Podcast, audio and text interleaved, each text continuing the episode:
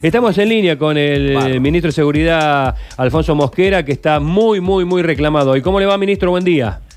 Hola Sergio, un gusto saludarlo, ¿cómo está? Bueno, eh, muy bien. Bueno, eh, ¿por dónde empezamos, Luchi? Bueno, primero empecemos por los controles, algo que nos estaban diciendo. Bien. Que se han relajado. Bueno, eso lo, lo manifiesta la gente y queríamos que lo confirme usted, a ver si es verdad o no. Ministro Luchi Baño lo saluda. ¿Cómo anda? Buen día Luchi, ¿qué tal?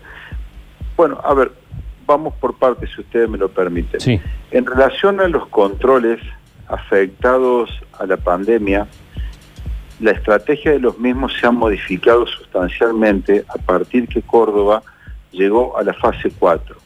Estar en fase 4 significa que la ciudad, en este caso, recupera aproximadamente un 75% de su movilidad habitual.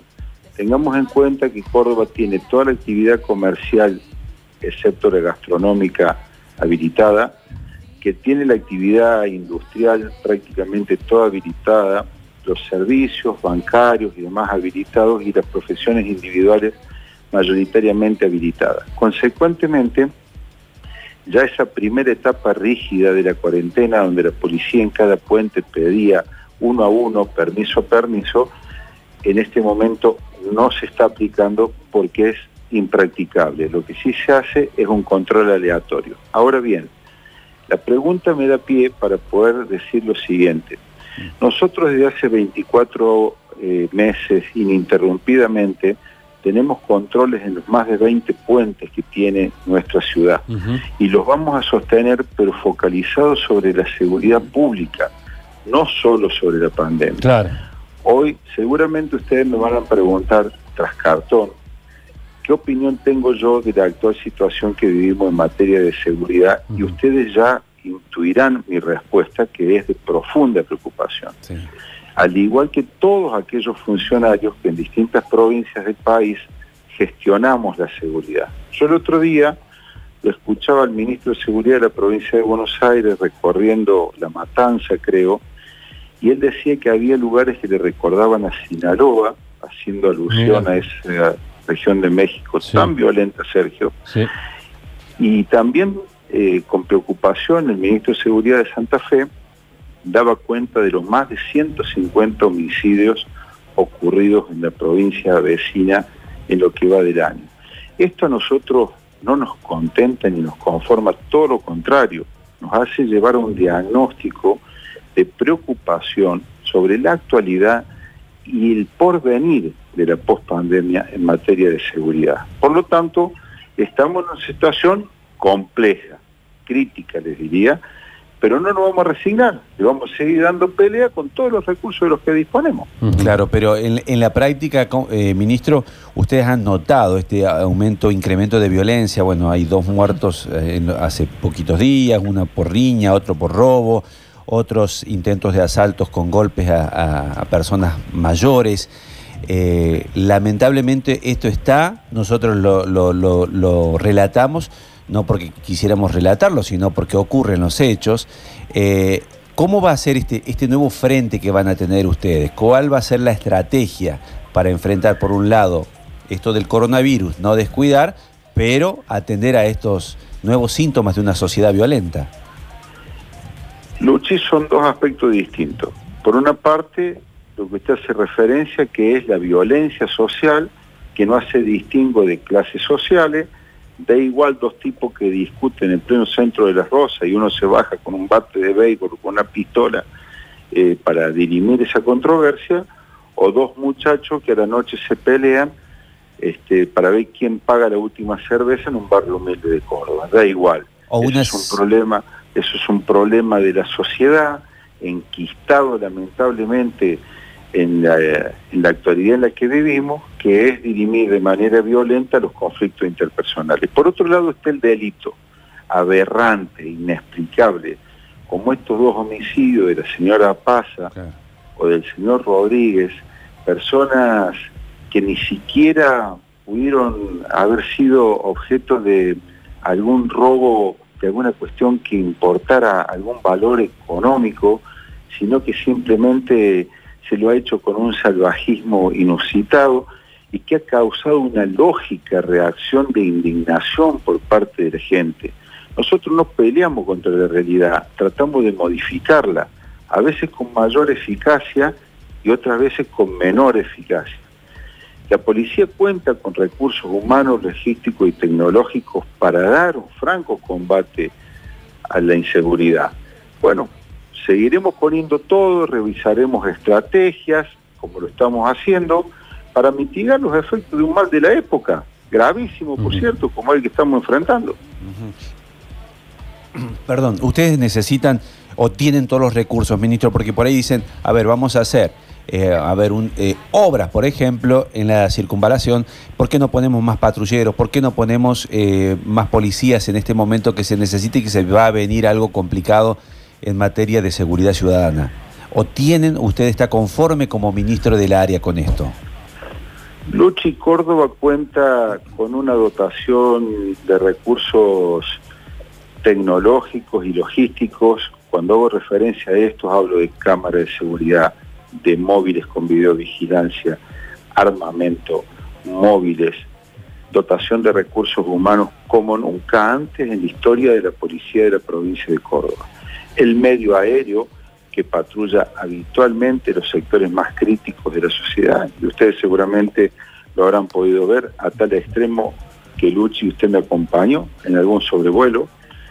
Acá hay un problema de fondo grave que no se va a resolver con la numérica del personal solamente, sino también con la interacción de la sociedad civil y organizada en los consejos barriales, en las vecinales, interactuando con la policía, porque la responsabilidad de la seguridad pública es un deber indelegable del Estado, pero es un problema de todos. Y como todos los flagelos nos necesitamos entre todos, agruparnos, estar atentos, interactuar con la policía barrial, con los consejos barriales. Es nuestra visión y es nuestro diagnóstico, Luchi. Mm. Puede compartirse o no, pero es nuestro plan estratégico para mitigar esta situación que nos aqueja. Eh, con respecto al humor social, ministro, eh, eh, ¿Usted nota algún tipo de, eh, digamos, de diferencia entre lo que es el comportamiento, teniendo en cuenta todas las variables que, que, se mueven en torno a, la violencia, la inseguridad, etcétera, etcétera? ¿Ha notado cambios con respecto a, la, a la época prepandemia? Muy buena pregunta, Sergio, muy buena pregunta. Eh, todo pareciera indicar que el nivel de tolerancia de la gente está más bajo que en otros momentos por la irritabilidad, que el quebranto económico, que el distanciamiento familiar. Ha significado después de tantos días de cuarentena, con los efectos también anímicos que genera sobrevivir en el marco de una pandemia con todo lo que ello implica, y además de eso con la realidad, con la realidad a ver, yo no quiero que de ninguna de mis expresiones surja que yo hablo de sensación, de inseguridad, no, no, no, no, no, no, no. La realidad está para enfrentarla con coraje, con valentía y es mi responsabilidad. Entonces yo me presto gustoso cada vez que ustedes o sus colegas me llaman, yo hablo porque no estamos ni en un proceso de preservación personal ni especulaciones. Hay un problema hay que asumirlo, enfrentarlo y tratar de resolverlo. En eso estamos y mientras yo ejerza este cargo voy a estar a disposición de la prensa y a través de ustedes de la gente. Ministro, nos pasaba antes con muchos controles de la policía caminera y a veces nos ocurre también ahora con estos controles en, en cuarentena que nos da la sensación de que dependemos por ahí del criterio del oficial o del miembro de la policía que esté allí para ver si nos paran, si no nos paran. ¿Esto es así o hay una línea real que se le baja a cada uno de ellos en los controles? Hay una línea concreta, pero usted sabe que en materia de permisos de circulación, los policías son seres humanos como usted, como yo, que se informan de diversas vías, que se sientan en su casa, en sus momentos de tranquilidad, que miran la televisión. Entonces, eh, de Buenos Aires le dicen que se van a suspender, que quedan suspendidos todos los permisos, eh, otros que se cambian todos los permisos. Entonces muchas veces es difícil impartir una instrucción que de manera unívoca llegue al, al universo de la totalidad del personal policial. Por supuesto que las instrucciones se imparten, que se está cerca de ellos. El policía también tiene los mismos problemas que tenemos todos, tiene los mismos temores de contagiarse, tiene las mismas preocupaciones para cuando llega a su casa y no transmitir posiblemente el virus a su familia. En fin, la policía forma parte indivisible de la sociedad, con sus virtudes y sus defectos. Hablando de Buenos Aires, ¿pudo ver el video del móvil policial tratando de romper un globo? Sí, lo vi. ¿Sí? ¿Qué, es- qué Sí, se hace con una situación de esas? Echarlo Claro. inmediatamente por idiota.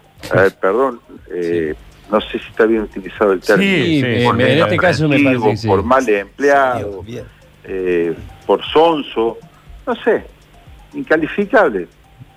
Pero a ver, yo le digo esto y en una fuerza, el caso de la policía bonaerense tiene más de 100.000 efectivos, la policía de Córdoba tiene más de 22.000 efectivos. Sí.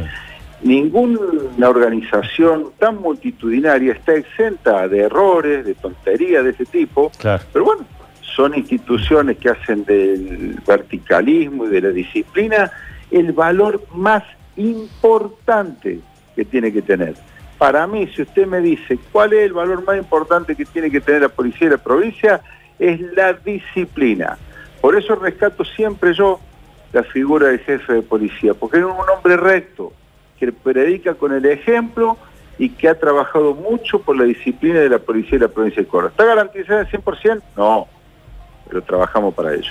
Eh, la última, hay un oyente que nos pregunta, digamos, está, bueno, cuando se habla de seguridad, la- los oyentes siempre se ponen bastante belicosos. Este, hace rato que necesitamos más policías en los barrios.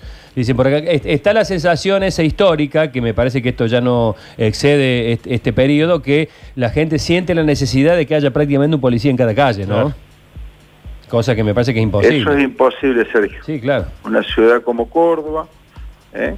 con su densidad demográfica, con su extensión, pero para eso hay nuevos recursos, por ejemplo, como es la videovigilancia. Tenemos instaladas más de mil cámaras en la, en la ciudad de Córdoba y vamos a seguir instalando nuevas cámaras.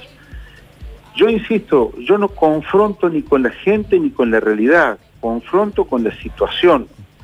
Entonces, soy muy proclive y la gente tiene todo el derecho del mundo a expresarse. Igual que ustedes, los comunicadores sociales. Ustedes tienen derecho a preguntar por duro que fuere. Yo nunca pido una entrevista complaciente. Si vamos a hablar, vamos a hablar de todo. Bueno, a veces mis respuestas serán eh, satisfactorias y otras veces no, eh, no satisfacerán las expectativas.